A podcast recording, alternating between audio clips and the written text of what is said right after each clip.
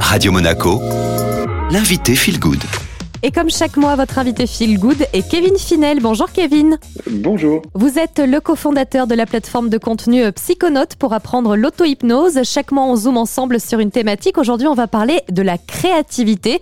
Kevin, est-ce qu'on apprend à être créatif ou est-ce qu'on doit retrouver plutôt notre créativité? C'est vrai que la créativité, c'est quelque chose qu'on a tous au début de notre vie. Et je pense qu'après, on désapprend la créativité. Notamment parce qu'à l'école, c'est pas une qualité qui est vraiment entretenue. On va très vite apprendre euh, à se concentrer, à penser de manière linéaire à l'école. Et on entretient très très peu les processus créatifs, sauf à avoir peut-être euh, très tôt des passions créatives. Il y a des enfants qui aiment évidemment bien peindre, dessiner, qui vont entretenir un peu plus ça. C'est comme si quand on arrivait à l'âge adulte, il fallait désapprendre à ne pas être créatif pour retrouver sa créativité. À quel moment, Kevin, on peut ressentir les processus euh, créatifs qui se mettent en place en nous? Comment on les reconnaît, euh, ces pics de créativité? Ça, c'est assez euh, paradoxal. Parce qu'en fait, si je veux être créatif, souvent, je vais euh, me forcer et je vais être dans, quelque chose qui va être très conscient, très maîtrisé, et ça va nuire à la créativité. C'est ce qui fait que souvent, quand les gens veulent atteindre leur créativité, ils se trouvent à être de moins en moins créatifs. C'est vraiment paradoxal. Il y a plein d'astuces après justement qui permettent de reconnaître les pensées créatives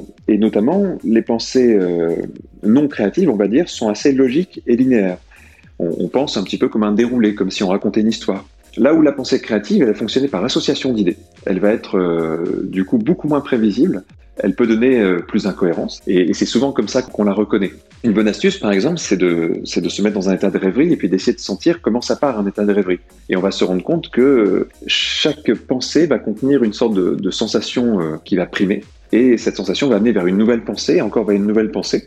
Et c'est quelque chose qu'on peut stimuler aussi. Si par exemple on, on s'amuse à penser à une chose et puis prendre la première chose qui nous vient à l'esprit, de passer d'image en image ou des choses comme ça, on va tout doucement se reconnecter à des processus créatifs. Kevin, d'abord, quels sont les freins aujourd'hui, les freins actuels qui nous empêchent d'accéder à notre créativité?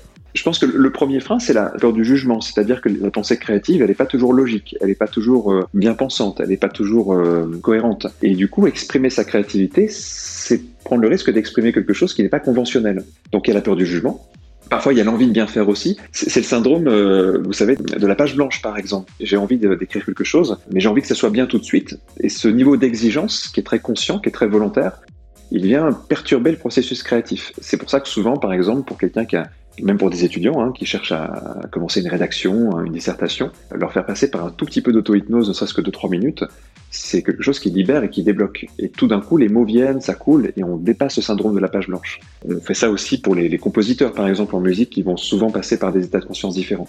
Parce que dès qu'on passe par un autre état de conscience, ça suspend le jugement, et ça suspend euh, ce niveau d'exigence. On revient à quelque chose qui est beaucoup plus simple, en fait, beaucoup plus spontané. Donc on peut dire que les états de conscience modifiés comme par exemple l'hypnose, l'auto-hypnose, les rêveries, ça nous offre vraiment des moments privilégiés pour se reconnecter à notre créativité. Exactement. Il y a quelque chose d'assez évident dans ces états-là, dans la créativité. En fait, on le voit déjà quand on, dort, quand on pense à nos rêves, c'est extrêmement créatif, ça part dans tous les sens.